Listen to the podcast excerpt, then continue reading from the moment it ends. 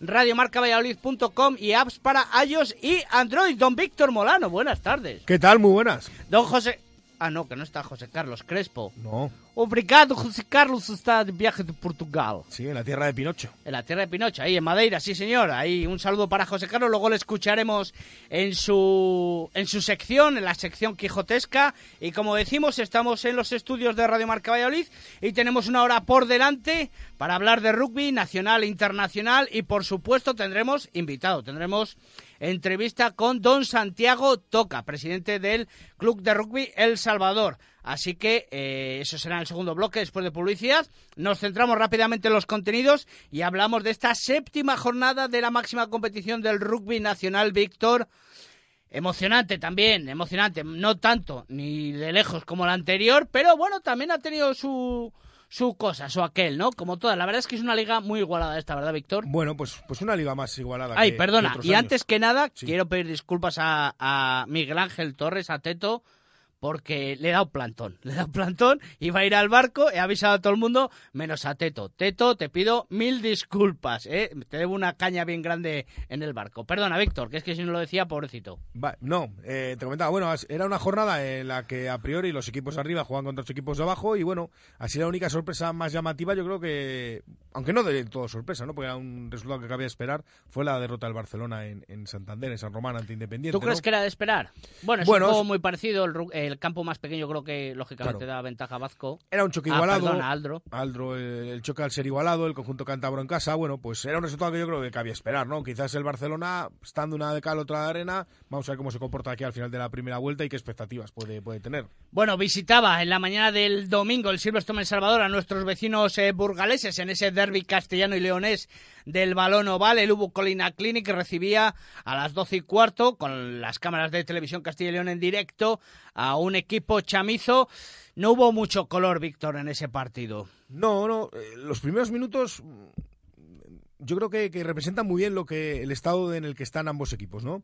Eh, el Hugo Colina Clinic intentando jugar con mucho juego de delantera, como es eh, ya clásico, ¿no? En el conjunto burgalés, pero con yo creo falta de paciencia en algunos momentos. Sí, nervios, algo de nerviosismo. Algo de nerviosismo, quizás abriendo balones a la línea de tres cuartos cuando podían seguir insistiendo un poco en delantera. Errores también en el, en el juego al pie, algún tiro a palos o incluso algún algún eh, lanzamiento en juego que sale, salía directamente, ¿no? Y sin embargo, pues eh, si recuerdas, el primer ensayo del Silverstone El Salvador fue de estos elaborados, con paciencia, con muchísimas fases, eh, muy larga, y, o sea, una jugada muy larga, ¿no? Y, demostrando que sí que tenía paciencia y que, y que bueno, que tiene, que tiene las cosas más claras, ¿no? En este momento de la Sí, competición. cierto. El Hugo Colina Clinic, todos sabemos dónde está la clasificación, bueno, está penúltimo, eh, ha pasado problemas en la en los primeros partidos. Yo creo que es un equipo, lo llevamos diciendo mucho tiempo, que va a ir a más, sobre todo cuando, por ejemplo, Tomás Carrillo se incorpore, definitivamente, cuando pueda jugar. Bueno, ojo que Andrew Norton, pues eh, está Claro. muy tocado. De, Claro. de hecho, estaba en el banquillo, salió en la segunda parte, muy forzado.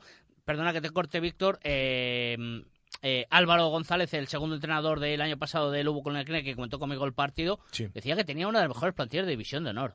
Yo estoy algo en desacuerdo, sobre todo en fondo. Bueno, Eh, sí que tiene nombre, sí que tiene quizás, eh, pero le queda mucho que engranar a ese equipo y luego además, pues eso, Andrew Norton al límite, salió en la segunda parte al límite. claro. Carrió eh, re- recuperándose. El nuevo El- 8 es- samoano el nuevo ficharon ocho, también. lo mismo. Bueno, pues, pues eh, ese es el problema que está teniendo, ¿no? Que no los está teniendo desde el principio. Si los hubiera tenido desde el principio, de las mejores, hombre, no sé. Competir ahora mismo contra los dos equipos vallisoletanos o competir contra Samboyana, yo creo que tiene una gran plantilla, el mismo Ordicia, tal, pero bueno, para si, si hacemos una si hacemos una plantilla pura y están todos desde el primer día, yo creo que para estar en playoff sí que tiene aparejadores, ¿eh? Para volver a estar en playoff, sinceramente. Quizás Co- corta, ¿no? Coincides con lo que decía él. Sí, quizás corta, que es lo que le pasa el año pasado, ¿no? Eso sí, porque al final se nota mucho el, el salto de, de- del banquillo a, lo- a los titulares. Pero bueno, es, es un equipo que, que está teniendo que ir contra reloj y ese está siendo yo creo su mayor problema, ¿no? Por su parte, Silvestre Salvador, pues a mí me dejó también una sección un poco agridulce, ¿no? Porque, Sí, ¿verdad? Porque empezó, empezó bien, eh, bueno, eh, empezó un poco sufriendo, ¿no? Los primeros minutos, porque a Aparejadores le gusta, le gustaba mucho jugar. con su juego de delantera, pero luego fue controlando el partido, sobre todo en los, en los, y luego en los primeros minutos de la segunda parte. Eso es, ahí, cuando- ahí estuvo la clave. Y cuando tenía 7.28, estaba, si no me fallan las cuentas, creo que estaba un ensayo ya del, del bonus, Eso es. del bonus ofensivo, pues, pues ahí ya, no sé, le faltó rematar, ¿no? Le faltó rematar. Es un poco lo que, lo que yo creo que le está, le está pasando en otros partidos esta temporada, que no tiene esa capacidad de... mm, Tuvo el, el momento de inferioridad eh, cuando eh, excluyeron al Sinbin al 8, puede ser. Al 8 ya no, no, no me acuerdo exactamente. eh, solo sacó dos golpes de castigo a favor. Sí, sí. Quizás ahí también podía haber rematado el partido. Sí, sobre todo- Final, final de la primera parte. Claro, y, y, bueno, pero sobre todo con ese 7-28, que yo creo que el partido estaba bastante claro ya, pues eh, irá por el irá por el bonus, ¿no? Porque, bueno, este año el bonus está muy caro, lo vimos también en el partido de Pepe Rojo, ¿eh? que es complicado, que por un lado la liga se ha igualado mucho, eh, yo creo que los equipos de abajo, eh, no hay ninguno ya que no te aguante media hora, o media hora, 35 minutos a un buen nivel de juego, luego a lo mejor pueden bajar, pero claro, si en ese tiempo han conseguido hacer un ensayo, un par de ellos, complican ya mucho el bonus ofensivo, ¿no? A los a todos los equipos. Sí. Y, y Burgos es una plaza pues difícil para ganar y sobre todo para ganar con bonus. Y esa sensación de que de que no fue capaz de rematar la, la jugada es la que me deja a mí agridulce, ¿no? De- del Sí, Champions. el handicap del aire también fue importante para los dos equipos. Primera parte eh, a favor para el conjunto local y segunda parte para, para el visitante, para el Silverstone Salvador. Claro. Y, eh, y el Chami, también destacar, bueno, la seguridad en las touch, que fue tremenda una vez más. Eh, Bueno, eh, ahí creo que los dos equipos, aunque el Sí. Burgos eh, luego en el último tramo falló un par de ellas. También, también, pero sobre todo eh, lo digo porque muchas de varios de los ensayos, un par de ensayos creo que fueron nación de TUS, ¿no? Entonces eso, eh, Sí, Eso, Moll, eh, es- eso, claro. Walker Fitton, eh, Víctor. eh, claro, eh, dominan perfectamente el equipo chamizo todas esas circunstancias. Y en la línea de tres cuartos, pues, mm, pues yo creo que están en un gran estado de forma. Bueno, Cristian Ras, que no nos sorprende a nadie, y Miguel Laiz en ataque. Miguel ¿no? Laiz, te lo iba a comentar. Miguel Laiz en ataque, yo creo que es un jugador que está sorprendiendo, ¿eh? Miguel Laiz es un jugador muy, muy potente. Ya le vimos con la Vila, que, que era capaz de hacer cosas muy chulas. Sí, pero yo creo que este año. Pero ahora sí, está. yo creo que este año nos ha, nos ha sorprendido, a mí por lo menos, y me parece que, eh, que bueno, que, que en ataque es un jugador que, que aporta mucho, ¿eh? Es cierto que si vemos los dos ensayos que hizo aparejadores, al final del partido vinieron por su ala, ¿no? Sí. Quizás, bueno, pues eh, a lo mejor hay cosas que, que pulir, pero la potencia que tiene para ser un 14, un ala español, el físico que tiene, a mí me parece, bueno, pues un jugador muy destacado, ¿no? Y está Sí, en un sí. gran estado de forma, además. Me gustó cual- mucho también eh, Boni Bono, del el ala del conjunto burgalés, Sí. pero cierto es que en defensa no es tan productivo como en ataque. Claro, es un, es un jugador muy... Y Snyman, por supuesto. Sí, y, y yo creo que, bueno, sobre todo el bloque, un poco el bloque de delantera ahí, ¿no? De, del Chami, que es el que, uy, del Chami, de la- del Hugo Colina Clinic, que es el que le da, le da rédito. Curiosamente, hablamos de que es una plantilla corta, que además no tiene todos los jugadores, y bueno, pues en la segunda parte fue capaz de, en los últimos minutos, mejor dicho, más que en la segunda parte, fue capaz de conseguir dos ensayos, de, y bueno, si hubiera transformado ese último ensayo, le hubiera puesto incluso picante, ¿no? A, Sí, a la sí, victoria del, del Silverstone El Salvador. Pero bueno, yo creo que la victoria sin duda justa, porque el Chamí mandó durante más tiempo en el partido. Yo creo que a excepción de los primeros quizás 5 o 10 minutos nomás, el Hugo Colina Clinic y los últimos minutos con sus arreones, eh, el Chamí dominó.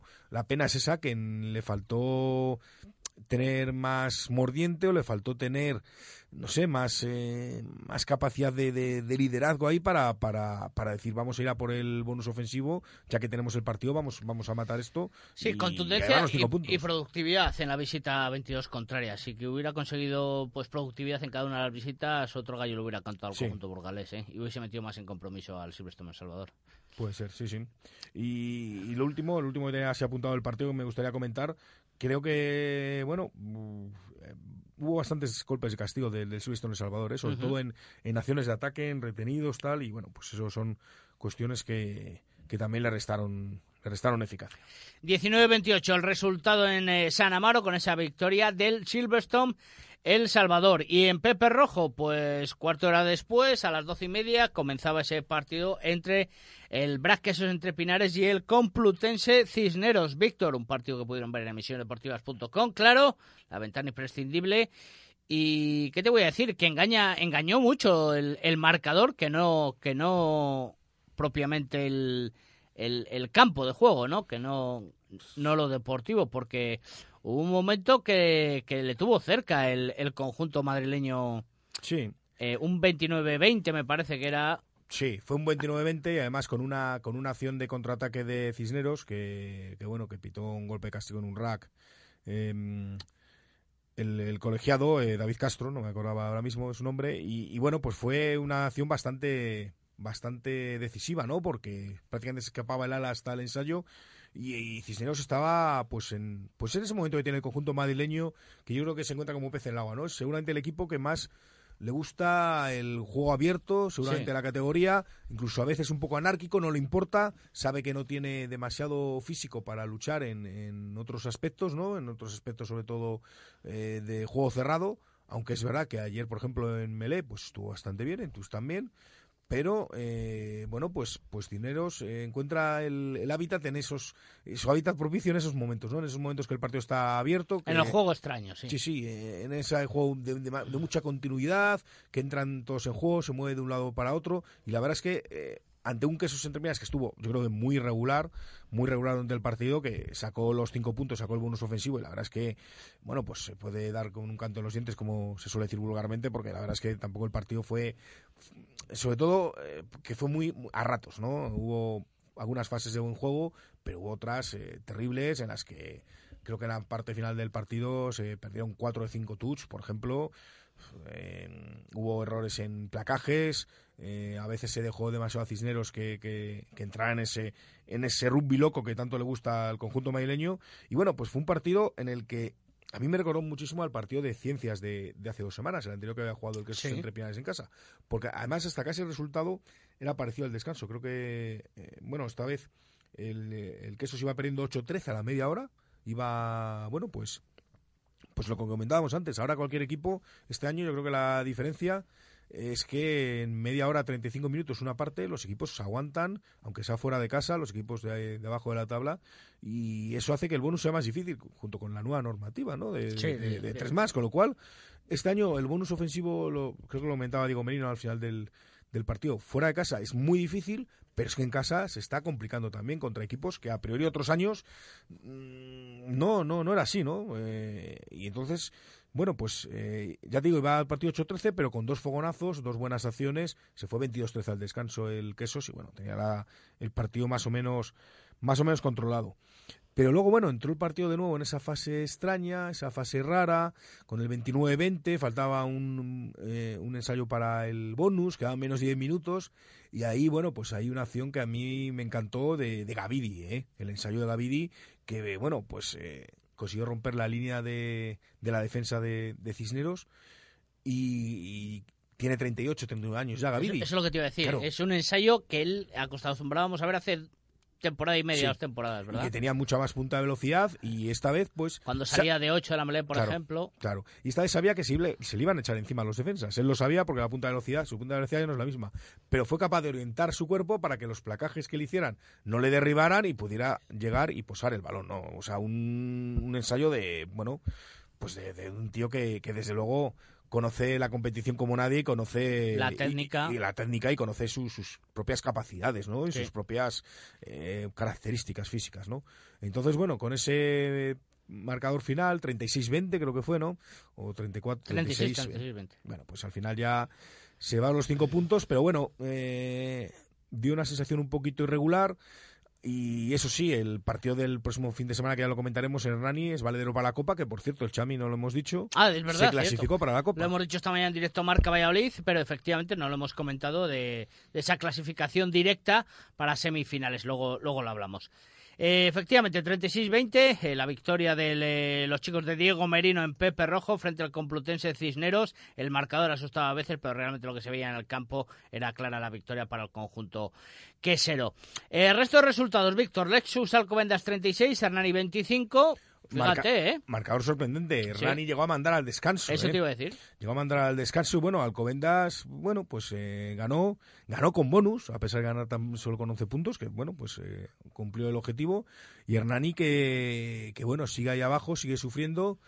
Y bueno, le faltó poco para, para no sé si dar la sorpresa o por lo menos conseguir algún el bonus defensivo en, en Alcobendas. Unión Esportiva Samboyana 20, Vasco Rugby 14. A mí también me sorprende sí, este resultado. Sí, sí, ¿eh? este resultado mucho más corto de lo, de lo esperado. Vasco ha vuelto a ser el equipo de las primeras jornadas, que es muy difícil ganarle, que vuelve a ganar bonus defensivos en prácticamente casi todos sus eh, partidos. Y Samboy, bueno, pues un poco al tran-tran, ¿no?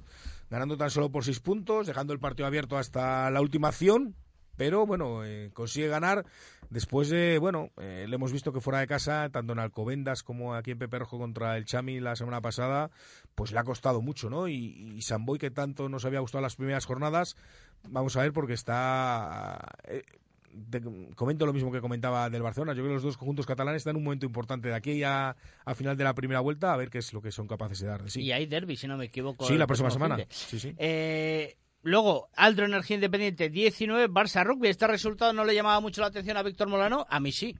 Bueno, eh, es un poco la sorpresa, ¿no? Porque es el único de los equipos de la parte baja de la tabla que ganaba los de la parte alta. Pero es verdad que era el partido más igualado, ¿no? Bueno, Independiente está cogiendo una dinámica positiva. ¿eh? Había empezado un poquito irregular, pero está cogiendo una dinámica positiva. En San Román ya sabemos lo que pasa, que es un campo complicado. Y bueno, pues el Barça lo que, lo que decíamos, en ese, en ese impasse un poquito, a ver cómo, hacia dónde va. Ampordicia 48, eh, Ciencias Cajasol 19. Bueno, esto más o menos esperábamos. Yo creo que sí, yo creo que sí. Ordicia está demostrando un gran nivel este año, incluso en los partidos que ha perdido, como el que perdió aquí en Pepe Rojo contra, contra el Chamí, eh, demostró un gran nivel. Y, y Ciencias lo comentamos todas las semanas. Es un equipo muy distinto en Sevilla o fuera de Sevilla. Bueno, con lo que la clasificación queda de la siguiente manera. Líder el Braquesos entre Pinares con 29 puntos. 28 tiene el Silverstone El Salvador segundo. Lexus Alcobendas 24. Ya hay una diferencia ahí, Víctor. ¿eh? Ya hay 5 Sí. y 4 puntos. ¿eh? Y ¿Cómo eso- nos gusta esto? ¿eh? Y eso que recortó un puntito a Covendas con el, con el Chami, ¿no? Esta, esta jornada, el bonus ofensivo. Pero bueno, sí, sí, que hay, sí que empieza a haber una diferencia ahí. Lo mismo tiene Ampordicia 24. Unión Esportiva Samboyana es quinto con 21. Y cerrando los puestos de playoff, el Barça Rugby con 20 puntos. Sí, y, además lo que comentas, eh, los que persiguen a los dos presentanos son Alcobendas y Ordicia. Si te das cuenta, van a ser los dos próximos equipos que vengan a Pepe Rojo: Alcobendas contra el Chami, Ordicia contra el Quesos. Luego, los dos equipos vallesoltanos, antes del derby del, del puente de diciembre, van a tener que jugar los dos en Hernani. O sea, es un calendario bastante parecido para los dos. Pero si los dos equipos vallisoletanos consiguen ganar sus dos partidos, la verdad es que van a abrir hueco con el resto, ¿eh? porque Alcobendas y Ordicia les van a frenar un poquito y antes del derby van a abrir hueco. Sí, cierto. O sea que- Ciencias octavo con 8, con 14, perdón, 9 puntos para Complutense y Vasco. En penúltima posición el Lugo Colina Clinic y le ha recortado le ha recortado puntos eh, Hernani, 3. No, no, Hernani no, No, no ha sumado. no tenía dos la Hernani no, tenía pero tres no ha ya. sumado, cierto, es verdad, tenía tres. Así que a dos puntos el Hernani hay que aumentar como sea esa, esa diferencia para, para el conjunto burgalés y, y no sufrir. Próxima jornada interesante también. eh, Hernani recibe a el Brac Queso entre Pinares el sábado a las 4 en la Andare Toki. Partido- Vamos a ver si llueve o no llueve. Partido para la Copa, ¿eh? Eh, Mm. Recordemos que en el primer partido de Copa que fue del Quesos entre Pinares contra Vasco, eh, ganó pero sin bonus, llevó solo cuatro puntos, se llevó uno Vasco, con lo cual, bueno, pues no le valen demasiadas carambolas, lo que tiene que hacer es ganar el partido y entonces estará clasificado. El Silverstone El Salvador, Salvador recibe a Lexus Alcobendas. Ojo, el domingo a las 12, ¿eh? Adelantado media hora. Pues el partidazo de la jornada, sin duda. Sin duda, segundo contra tercero y, y, bueno, un partido muy bonito siempre, siempre Alcobendas.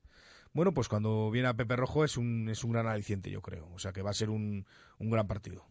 El resto de partidos, el Vasco recibe al Hugo Colina Clinic, el Barça, la Unión Esportiva Samboyana, Ciencias Cajasol o la Vide a Aldo Energía Independiente y el Complutense de Cisneros al Ampo Ordicia.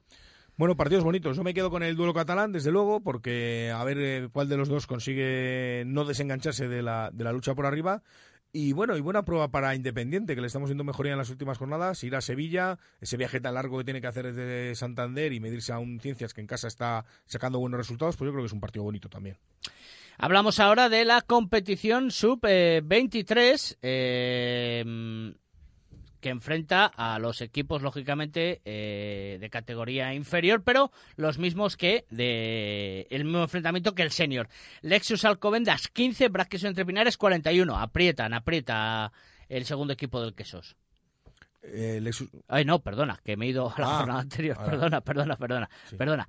Que perdió el BRAC contra, contra el Cisneros. 22-29. 22-29. Yo sabía que había algún aprieto, pero no sabía si era a favor o en contra. La verdad es que jugó muy mal el, el queso sub-23 en ese partido. ¿eh? Yo lo estuve viendo y, bueno, salvo algunos minutos en la primera parte, curiosamente cuando se quedó con uno menos, la verdad es que Cisneros eh, desplegó el juego que quería en todo momento y, bueno, la verdad es que fue una derrota justa, ¿eh? Al menos sacó el bonus defensivo el Quesos porque podía haberse quedado sin nada fácilmente. El que no hubo color fue en el, el Chami, el Silverstone El Salvador Emerging frente al aparejadores Burgos, ¿eh? 17-56. No hubo color en absoluto. Bueno, ha vuelto el Chami después del partido tan duro contra Samboy a, a ganar y contra el Lugo Colina Clinic, que bueno, es uno de los equipos, es verdad que es uno de los equipos sub-23 que se está mostrando más, bueno, con menos competitividad, ¿no? En esta, en esta categoría. El resto de resultados llama mucho la atención. Bueno, llama mucho la atención, ¿no? Porque lo llevamos cantando desde toda la, la temporada, ¿no? La Unión Esportiva Samboyana, que es que no falla ni un solo partido, y 140 a 0 a Vasco, ¿eh? A Vasco, sí, sí. Vasco una convocatoria que viajó con 15, con los 15 titulares, sin recambios.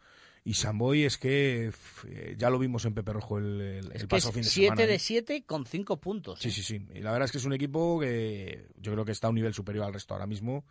Y, y lo demuestra, ¿no? Y, y Vasco con, con muchísimos problemas. El otro equipo que también se llevó un saco fue el otro equipo cántabro, el Independiente, frente al Barça Rugby, 7-95, pero en casa, ¿eh? Sí, sí. Pero bueno, es yo creo que también, hombre, es muy abultado, pero hay que recordar que Independiente tiene cinco puntos, que fue los que ganó contra Vasco, porque, porque no tiene más, ¿no? Sí, cierto. Eh, el resto de resultados, 71 metió Arnani eh, Lexus Alcobendas, eh, 33-7 eh, Gavari, Garabi, perdón, Goyerri a Ciencias Cajas Solo la Vida Sub 23. Sí, bueno, eh, resultados son abultados, ¿eh? Está viendo la sub-23 en general. La verdad es que no. Si decimos que en, el, en la división de honor lo del bonus ofensivo se ha puesto muy caro, en la sub-23 hay, hay más diferencia entre los equipos. La clasificación, pues como sabemos, líder eh, total y absoluto el conjunto de Samboy. Tengo, estoy teniendo yo un jaleo hoy con, con el iPad que no sé ni, ni dónde me ando. Madre la que tienes el liada. Eh, sí, la tengo muy gorda.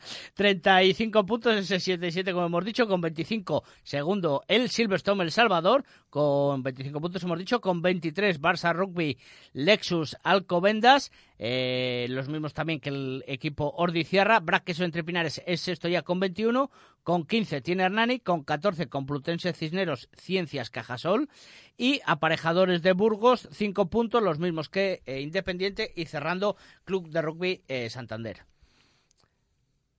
Nada que apostillar, pues nada. Nada. Nos vamos a publicidad. Eh, volvemos enseguida, que ya está aquí con nosotros el señor presidente del Club de Rugby El Salvador, don Santiago Toca. Zona de marca. En RP Pinturas podemos hacer todo lo que puedas imaginar. En tu casa, en tu oficina, en tu comunidad. No hay nada imposible para RP Pinturas. Profesionalidad, calidad, servicio al cliente y precios ajustados. Te asesoramos con el color y nos adaptamos a tus horarios. Alta decoración, papel pintado y exteriores. RP Pinturas. Estamos en rppinturas.es, en info arroba rppinturas.es y en el 666-670-230. RP Pinturas. Todo lo que puedas imaginar. ¿Cuál es el plan que nunca falla en Valladolid?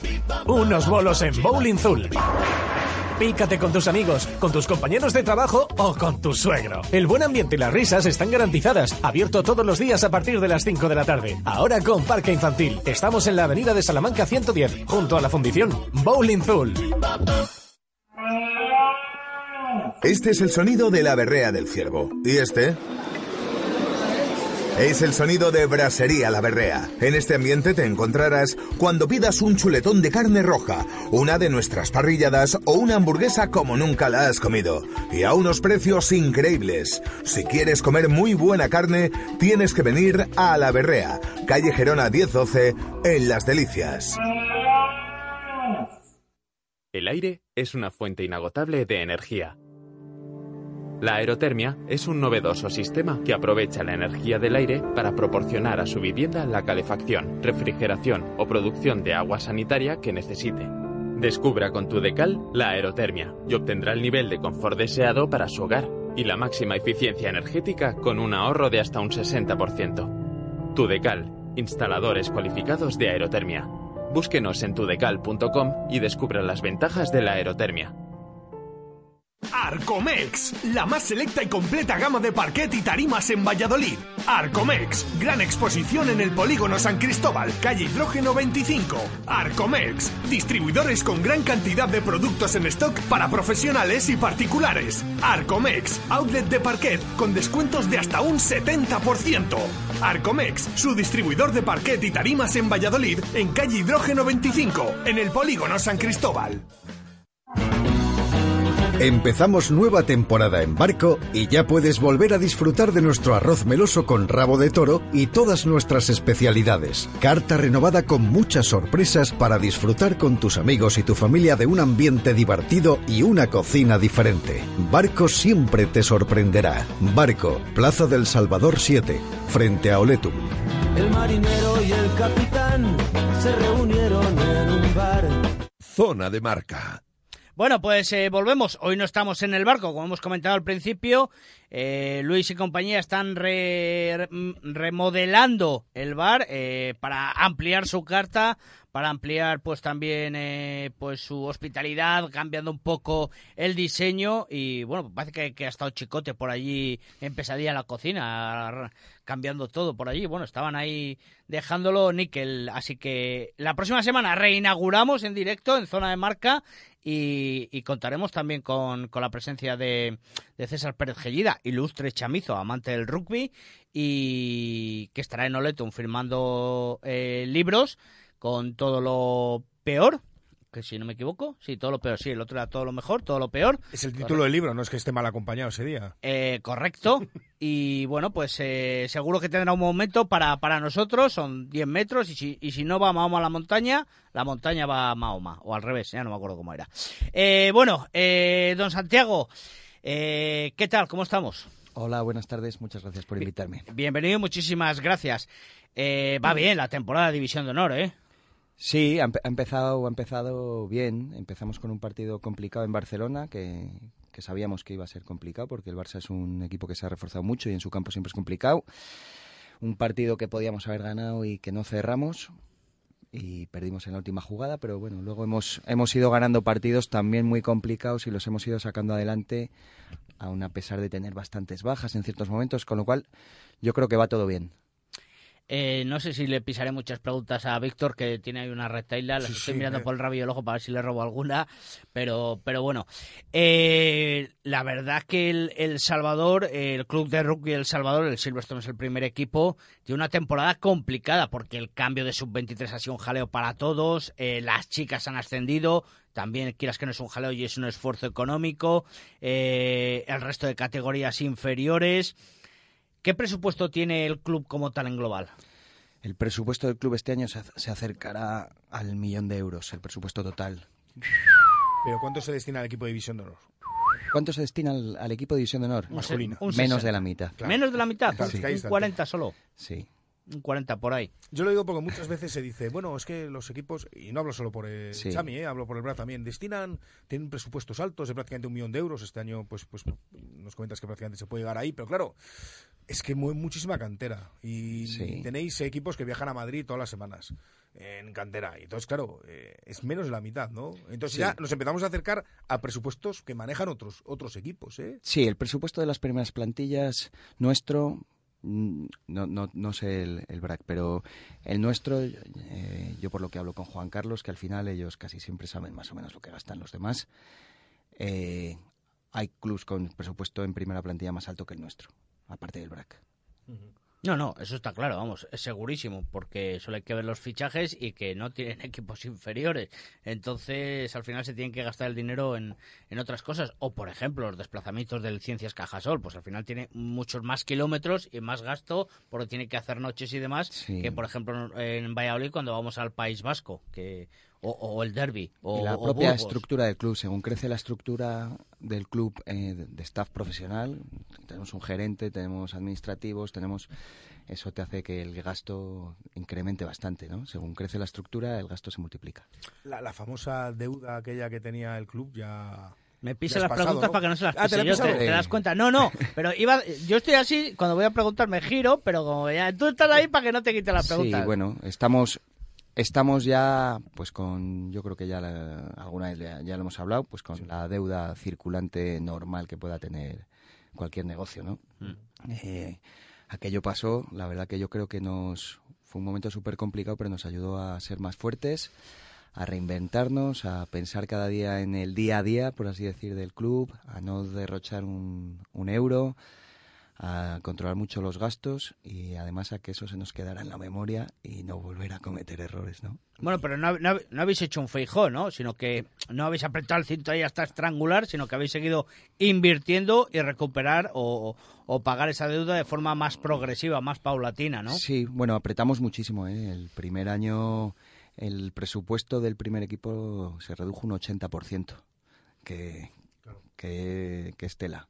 Sí que luego se ha ido recuperando, pero nunca hemos llegado a ese gasto en el primer equipo. Eh, bueno, estamos muy lejos de, del presupuesto que teníamos en el primer equipo en el 2009, 2008, por ahí.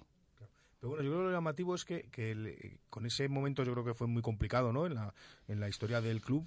Eh, el Salvador supo modernizarse, ¿eh? supo, supo eh, empezar a montar esas estructuras que comentabas para, para bueno, para generar ingresos y para tener, eh, bueno, pues, pues, eh, pues una dinámica positiva, ¿no? A pesar de, de que la situación económica, pues era, era mala, ¿no? Yo creo que ese es, eh, eh, comentabas David el tema de la Federación, yo creo que esa ha sido la gran diferencia, ¿no? Que por ejemplo el Chami ha sabido ir dando pasos adelante, no se ha quedado estancado en ningún momento. No, la federación también, lo que pasa es que les duraban dos meses. Sí, no, no no nos hemos quedado estancados, pero también eh, teníamos un club muy fuerte, con una cantera que nos pudo soportar ese, ese problema, ¿no?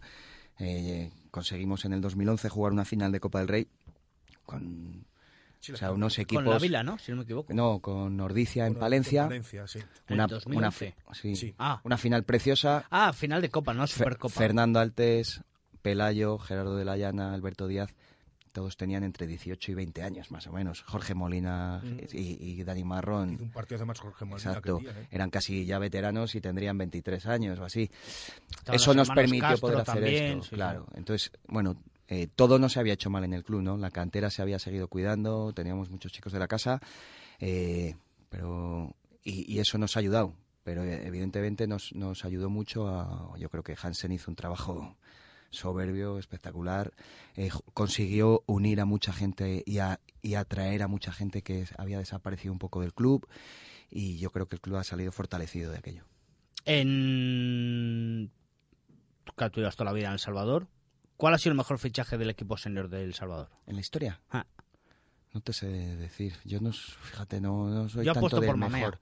Joe ha sido, Joe, sí, sí, si te paras a pensar, yo creo que Joe eh, ha sido lo mejor, no porque a lo mejor fuese el mejor jugador que ha habido, sino por todo lo que ha aportado. Sí, pues luego tenemos a Katz, por ejemplo. o Esteban Roque, a- Esteban Roque, aportó mu- Esteban Roque aportó muchísimo eh, porque nos dio en tres cuartos estábamos quizá un poco anticuados en nuestro Sí, juego. es que iba a decir, y Esteban, un poco. yo jugaba ahí, entonces también te puedo decir lo que aprendí con él, aprendí un montón.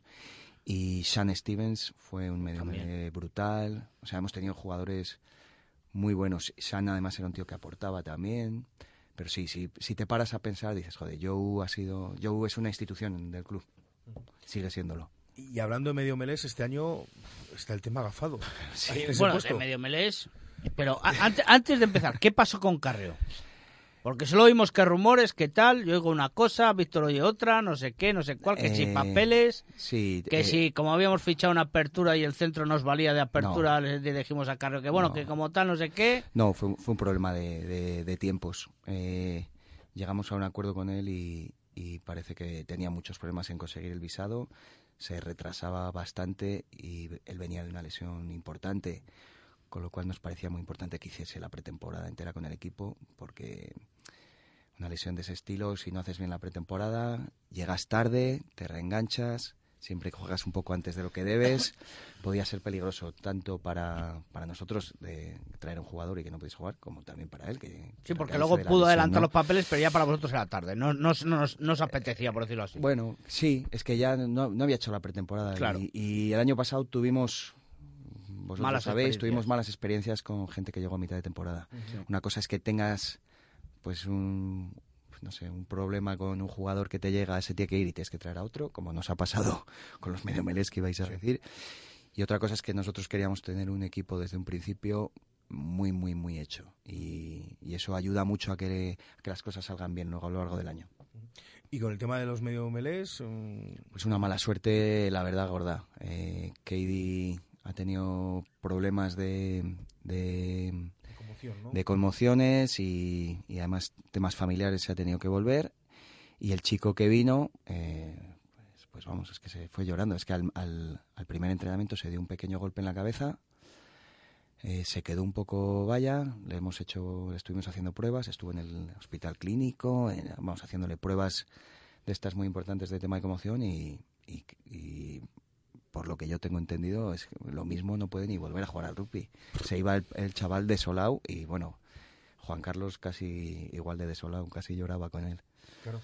Porque no, eh, fue en una Además, semana, ¿no? Prácticamente. Fue no, el primer entrenamiento, me comentabas. Primero el segundo entrenamiento, además yo le vi entrenar el primer martes y dije, joder, qué buen jugador ha venido. Vaya máquina que tenemos ahí y tal, ¿no? Y- Sí, un pase espectacular, tal. Hay algunos que dicen por ahí que está Pelayo haciendo vudú, pero no sabemos si es verdad.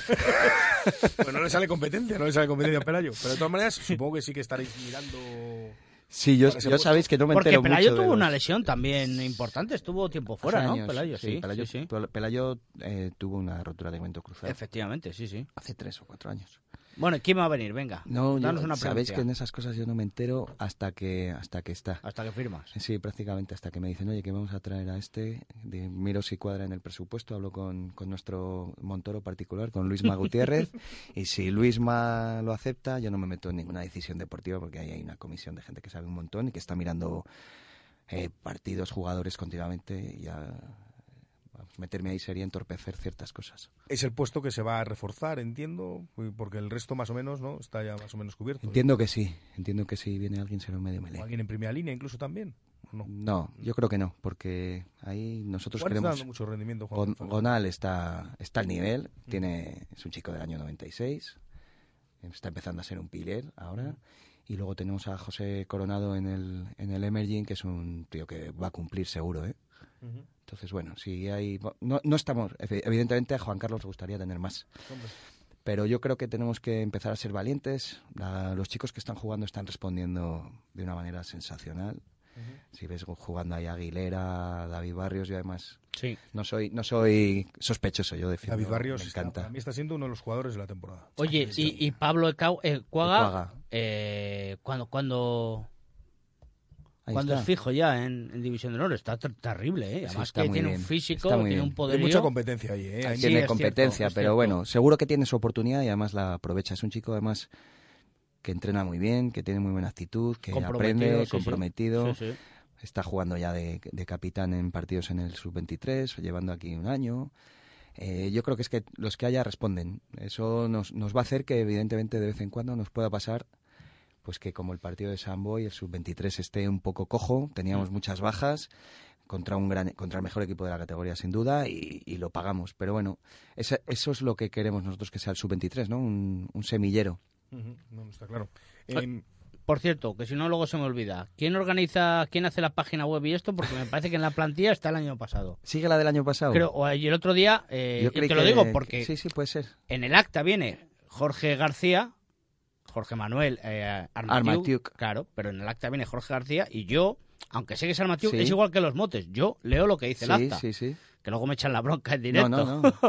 Eh, y miré la página y claro, efectivamente sí que Pues no viene, sé, en, en pero- teoría debería estar debería estar actualizada porque se han estado haciendo las fotos a todos y esas cosas. Pues Pero si no está, domingo, eh, espero que esté escuchándolo. quien, quien tenga que ser y Quien tenga que y ser, si no se lo diremos. y si- Y, y si no será cosa de mi teléfono, ¿eh? No, no, puede ser. Mira a ver cómo es eso. Mira los cookies, el no sé cuál y todo eso. y actualiza. Víctor, venga, que, que tengo que atacar a Santi. Más cosas. Más cosas. Uy, yo quería hablar de, de las chicas también. Mm. Bien. El- la primera temporada en la División de Honor. Eh, mira, yo recuerdo cuando estuviste el año pasado que comentabas que el, que el salto de División de Honor, el ascenso iba a ser el momento más complicado, que luego quizás mantenerse, bueno, pues iba a ser también difícil, pero estarían los mimbres puestos. La verdad es que el salto Nos está costando. el salto ha sorprendido. No, vamos, no, no. Quiero decir, lo comentaste tú, pero por ejemplo, yo a título personal lo, lo pensaba y seguro que hay mucha más gente que lo pensaba también, ¿sabes? Entonces, bueno, lo que te quería decir es que nos ha sorprendido a todos un poco ese salto, ¿no? Tan grande que hay de categoría y les está costando un Sí. poco a las chicas. Y, y bueno, igual que en los chicos, pues va a haber quizás un refuerzo, algún medio melee. ¿En chicas os estáis planteando algún, algún refuerzo para, para apuntalar al equipo? Pues sí, te digo la verdad, creo que sí. Creo que sí. Bien, Eh, buena noticia, buena creo que noticia. sí. Yo, yo sí que sí que es cierto que les está costando, que los resultados no son exactamente lo que está siendo el juego, que que lo que tenemos que hacer es animarlas, que no se vengan abajo, porque están acostumbradas a perder uno o dos partidos en todo un año y llevan, llevan cuatro seguidos perdidos, pero también, yo se lo digo a ellas, eh, las cocodrilas el año pasado perdieron los cinco primeros partidos de liga seguidos, luego estuvieron a puntito de meterse en playoff. Sí. Y este año, Y este año yo creo que es un equipo que va a luchar por el título. Coliderando. Bueno, eh, no se nos han alejado. Tenemos a Inef con cero puntos, tenemos al Krat que resucitará en algún momento, pero bueno, que tampoco se nos ha ido mucho. Eh, tenemos, me imagino que los entrenadores que además que hacen un trabajo fantástico tendrán sus partidos marcados. Ellos saben que iba a costar mucho este principio, las chicas también, están entrenando muchísimo, cada vez más, están intentando poner los medios para, para ir a más. Y, y si se puede, eh, yo creo que alguien vendrá. Pero No se les puede negar compromiso, No. involucración, trabajo, esfuerzo, pero se les nota la diferencia de calidad de Sí. equipos y hay un par de La refuerzos, sí. sobre todo a la hora de prevenir lesiones y demás, eh, es necesario. Presi. La toma hay que de- gastarse la toma de perlas ahí, ¿eh? decisiones, sí. ¿Cuánto hace falta? Que Molano está sobrado. Mo- Molano, Bueno. saca, lo- saca los miles ahí. Sí, sí, los del Monopoly. sí. No es fácil, no es fácil encontrar, porque el rugby femenino no es, no es tan fácil encontrar. Es Eh, cierto. eh, las jugadoras profesionales nosotros no podemos traer. Eh, hablamos con en su momento, fíjate, porque nos Junior Junior Nu, que es un fenómeno, nos dijo, tengo una amiga que es apertura de los Blacks que se viene. Y le dijimos, oye, te vienes aquí, te, te pagamos un poquillo, te damos una casa, puedes hacer de profesora. Y nos dijo, bueno, es que yo gano 3.000. Eh, eh, ningún jugador de nuestro equipo gana 3.000, ninguno. Ni de chicos, ni de chicas, ni de ningún. ¿no? Claro. Entonces, Es que quizás en chicas no hay ese segundo escalón, digamos. es difícil hay- encontrarlo. ¿no? Es difícil encontrarlo y que sea. Porque es lo mismo que pasa aquí. Pasas de ser muy amateur a ser muy top. Claro. Entonces no es fácil. Bueno, eh, yo creo que sobre todo ahí el, el- a mí el mayor miedo que me da visto desde fuera, visto los partidos que he visto, es el tema anímico, porque fíjate que de una semana a otra, que fueron los dos partidos en casa seguidos contra Sans Scrum y contra las Cocodrilas, contra Sans Scrum, por ejemplo, a mí me parece un castigo demasiado excesivo. Sí, o sea, se, se ve mejoría en el juego, se, se ve buen juego, pero luego es cierto que, que falta ese puntito de diferencia con el resto de equipos. ¿eh? También hay que también hay que exigirlas, ¿eh? hay que apretarlas un poco. O sea, yo estoy, yo estoy convencido de que van a hacer una, van a terminar una temporada muy buena, pero no podemos caer en la autocomplacencia de hacemos lo que podemos. No, hay que ir a más. Eh, o sea, no hay que olvidar que estamos en división de honor, que esto es la máxima categoría, que somos el Salvador, que no, o sea, hay que tener ahí ese orgullo y salir, eh, salir, currarlo más. Si estamos perdiendo, hay que trabajar más, porque si estamos perdiendo es porque no estamos al nivel. Eh, yo sé que lo van a hacer, estoy convencido, pero bueno, hay que, hay que animarlas, pero efectivamente no hay por qué ser blando con ellas, no hay por qué serlo. Oye, se ha confirmado que Zamora se ha presentado a la final de la Copa del Rey. Ya tiene el papel donde dice que en tiempo y forma eh, tiene todas las características para organizarla. No sé ni cuándo vencía el plazo. creo que hoy. El día 4, sí, hoy. Hoy es día 4. pues Hoy, no no, presentamos. hoy no podía vencer porque hoy, han contesta, hoy creo que le han contestado. O sea, que debía ser a lo mejor el 1 por ahí. Vamos. Yo- bueno, el 1 es fiesta, posiblemente hoy, Yo, sí. yo creo que era hoy, el último día. Bueno, lo habrán contestado ya dentro del último día, entiendo. Eh, no sé si había alguna hora fijada, ya lo desconozco. ¿eh? Lo que yo no sé si hay más.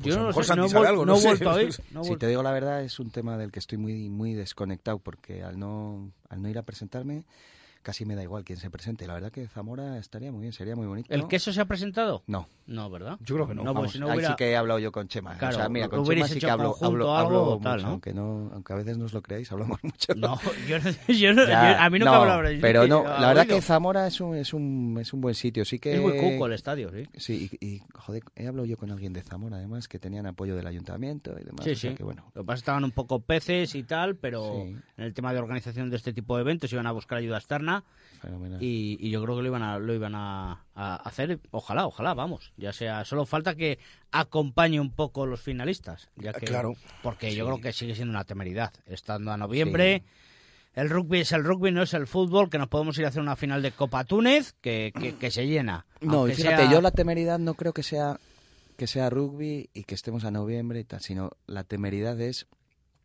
eh, la- las chinitas que hay en el pliego. Eso es la temeridad. Que hasta un mes antes te pueda llegar la feria y decir que el naming de la copa es suyo porque han encontrado un patrocinador y te quiten el patrocinador que has encontrado. Eh, empresas que quieren patrocinar este evento las hay. Eh, si lo trabajas con una empresa que sepa, que sepa de esto, lo sacas. Lo que pasa es que te ponen chinitas que no son, no son fáciles de, de pasar y Pero- que tienes que confiar en que... Eso, eso está claro, que, que al final el pliego lo hacen a su forma, basándose en, en, en, en, en- en ocho, en otros eventos que han organizado otros y tal, y etcétera, y, y, al final pues son un poco el perro del hortelano. Pero, a ver, un Alcobendas, Barça en el central, a mí que no me vendan la moto, que, que- que no es asistencia, por, por, por los, por los hechos acaecidos en los últimos tres Sí, años. no, yo, yo no Es hablo que de, hem- asist- yo hemos no ido hablo al de pico de éxito, Zorrilla. éxito de asistencia, ¿eh? Yo hablo de éxito económico para el que organiza. Es Ya, pero va un poco vinculado, va un poco vinculado, porque Bueno. si yo el año que viene quiero organizar otro, resulta que han ido 2.000 personas, pues tú dime a- al Bueno, al se han, que puede se poner se el han ido, se han ido 2.000 personas, has sacado buenos patrocinadores, has tenido televisión. y un eh, estadio vacío. Yo soy el patrocinador, digo, yo esto no patrocino. Bueno, no se sabe. Si ¿eh? veo Zorrilla dos años y veo Valencia, Tú pues imagínate que tienes, sí. que tienes televisión y que das, eh, das, eh, la, das las- la final de Copa por Facebook a nivel mundial. A lo mejor tienes dos millones de espectadores por ahí y, y mil espectadores en el campo. Mm, mm, me has puesto mal ejemplo, que Facebook no me gusta. Bueno, Son, son visitas un poco raras ya. esas. Bueno, te digo Facebook, tú, tú sabes más de, Mm. de- O YouTube o lo que sea, sí, que sí. yo, pero te quiero decir que, que el problema es que te dejan demasiado a la suerte ciertas cosas. Y claro, tú cuando te estás jugando un dinero no puedes dejar cosas a- al albur, por así decir. No te voy a decir que si fijo Hansen, Garrote, etcétera, porque sería estúpido preguntártelo, pero ¿qué crees que puede aportar? ¿Qué diferencia puede haber de uno a otro? Yo creo que lo que puede aportar Hansen es, es estructurar, estructuración. Eh, lo ha demostrado, tiene una capacidad más que suficiente, más que, suf- más que suficiente de gestión y modernización de la, de la Federación Española y apertura al rugby mundial.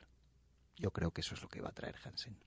Que, que no es poco, que no es poco, y un poco más de diplomacia y politiqueo del Y bueno. Sí, y sobre todo es un tío que suma. Hansen siempre busca consenso, siempre busca eh, juntar a la gente, no separar.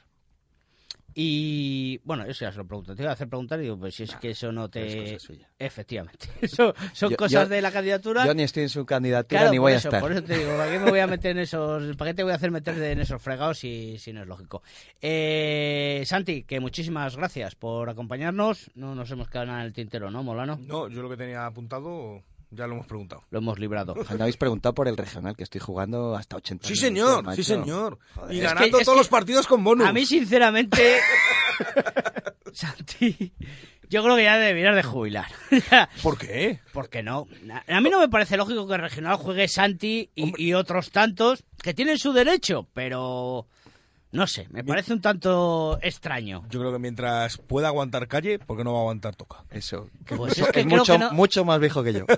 Pues sí, ahí tenemos a Jaro en el sub-23 también, o, o- o a Orullo. Bueno, pues al final, en sub-23 al final hay que eh, completar convocatorias y sacarlo y tal, y etcétera, porque es obligado. Pero en regional, yo creo que hay que colgar ya la bota, Santi, y dejar a los chavales. Que nombre, que no. Ah, eh, para eso está el sub-23 para los chavales. Claro. El regional es para nosotros, que lo pasemos bien y luego tengamos un buen tercer tiempo. Discrepo. Pero bueno, eh, ya lo hablamos en otro programa. Que. Ah, sí, iba a decir. eh, ¿Quién gana la liga? La, la de rugby, dices. Mm. La regular. La regular El Salvador y la Liga El Salvador. Diga, me lo pone fácil y dirá, bueno, eh, la regular el Bragg y luego nosotros Zaca. Y- No, Bueno, no. es que la regular tiene su premio también, entonces tampoco hay que despreciar el premio ¿Y de quién la creías que iba a ganar el mundial? Pues fíjate, después de ver... Yo, yo la verdad que después de ver a Inglaterra contra Nueva No, Zelanda... no. ¿Quién creías al principio? Nueva Al Zelanda. principio del todo. Sí, creía que Nueva Zelanda, pero veía a Inglaterra y a Sudáfrica po- posible, po- poder ganarles. Y, ¿Y cuando cambió? Cuando... y cuando cambió, ahí ya sí que no sabía si Inglaterra o, o Sudáfrica, porque es que es, es que Sudáfrica físicamente es que te matan. No.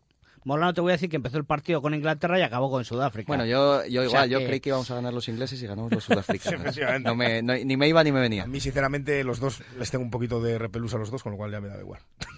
Bueno, Santi, que muchísimas gracias por acompañarnos, que es un placer tenerte y tienes micrófonos y para lo que quieras siempre abiertos y esta es tu casa. Lo sé, muchísimas gracias a vosotros por, ser- por continuar con esta labor. Víctor, ¿es interesante tu sección o paso? Ya te, te doy la enhorabuena porque casi casi aciertas viéndolo en el resultado del Mundial.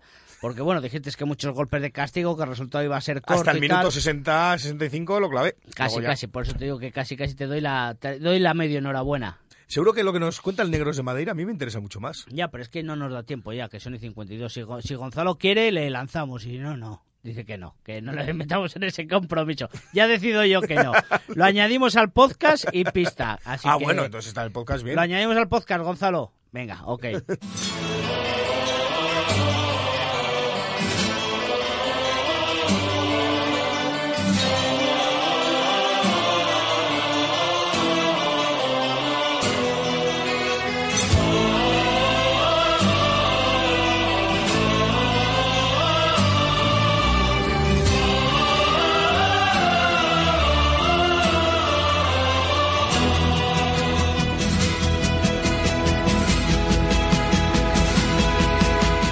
Bueno chicos, pues eh, muy buenas tardes. Eh, os, escribo, bueno, os mando este audio desde aquí, desde, desde, desde Funchal, antes de salir a, a un día de turismo apasionante, aquí con, con dos grandes amigos.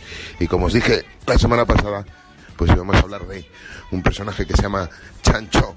Eh, bueno, os adelantaba, os hace un poco de spoiler, ¿no? Diciendo que íbamos a hablar de este personaje.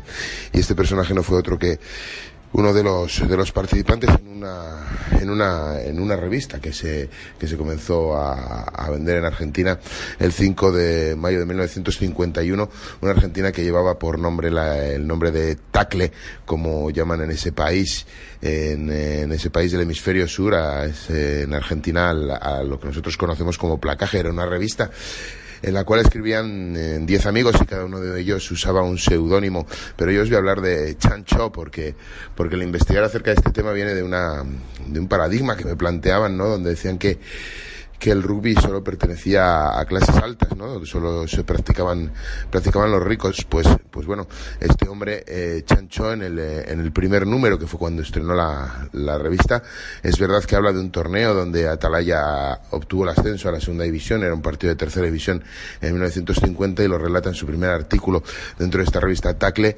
en, eh, como, como decíamos, el 5 de mayo de 1951. Pero en su segundo, en su, en su segunda participación, porque participó en total en seis ocasiones en esta revista, en la revista Tacle, el, eh, en su segunda participación el, el 12 de mayo, eh, hace un, un artículo que se llamaba Rugby en el interior, eh, en el cual expresaba una profunda crítica hacia, la- hacia, hacia el rugby y, decía, bueno, pues entre otras cosas decía que la mitad de los clubes argentinos eh, tenían, eh, tenían, tenían su nombre y la camiseta como única propiedad del club, o sea, como que no tenían absolutamente nada más. Se lamentaba de que no hubiera más colonias inglesas que hubieran prosperado en el interior del país para poder eh, jugar más al rugby en, en la zona en la zona centro. Y decía que, que bueno pues que la mayoría del rugby prendió entre una pequeña burguesía que podían poner muchísimo entusiasmo al servicio del deporte pero poco más. O sea como diciendo que eh, que bueno que si el, el deporte hubiera hubiera calado en la, en la verdadera alta sociedad en Argentina pues estaríamos hablando de un fenómeno total eh, totalmente totalmente diferente. Y era un poco por contradecir a mi amigo y mi querido amigo Pablo que, que está aquí conmigo en Funsal me está es- es- escuchando y me decía que bueno que muchas veces daba ese ese, ese aspecto de ser un, un, un, un deporte bueno pues a lo mejor quizá quizá demasiado sofisticado, ¿no? O quizá demasiado, demasiado mm, eh, parcelado, demasiado, eh, bueno, demasiado encasillado en, en- en- en gente de mucho, de mucho dinero. Bueno, pues, eh, pues no, tampoco también es verdad que a lo mejor eh, las, eh, en las clases más, más bajas de la sociedad tampoco, tampoco caló, pero bueno, también es verdad que no fue en las, en las, en las mayores. Bueno, pocos detalles más acerca de esta, de esta revista. La verdad es que no fue una revista demasiado longeva. Después de, de en la undécima, en la undécima entrega de esta, de esta, de esta revista que era era semanal, perdón, eh, se anunció que iba a tardar 15 días en salir esta revista y se, y se dijo que era a causa de una, de una falta de papel. Esos 15 días pasaron y Tacle no salió a la, a la venta. Y, y entonces, eh, en, en, aquel entonces, una de las personas, uno de esos 10 colaboradores, una de las personas que dirigían esa publicación, Roberto Guevara, anunció que desaparecía la, por, por falta, por falta de, de, de fondos. Bueno, pues es un, es un tema que me gustaba tratar y además si, si os fijáis, el, la persona esta, eh, Ricardo Guevara, la persona que anunció el, el final, el final de, de, de, esta publicación, pues tiene un apellido muy curioso, que es Guevara, porque era hermano de Chancho, que era Ernesto Che Guevara, el revolucionario argentino, que un, persona, un personaje conocido en la, en la, en la historia universal y que, eh, aparte de jugador de rugby, bueno, pues eh, también ejerció como, como periodista deportivo y tuvo una publicación eh, de, sobre nuestro, nuestro deporte. Bueno, yo sé que, que es un personaje que levanta pasiones y odios, pero bueno, eh, está bien, ¿no? Que, que personajes con esa trascendencia histórica se hayan interesado por nuestro, por nuestro deporte. Bueno, nada más. Eh, nos vemos, que la semana que viene ya estaré por allí. Y bueno, yo espero que os lo paséis al menos como, como me lo estoy pasando yo. Venga, abrazos para todos.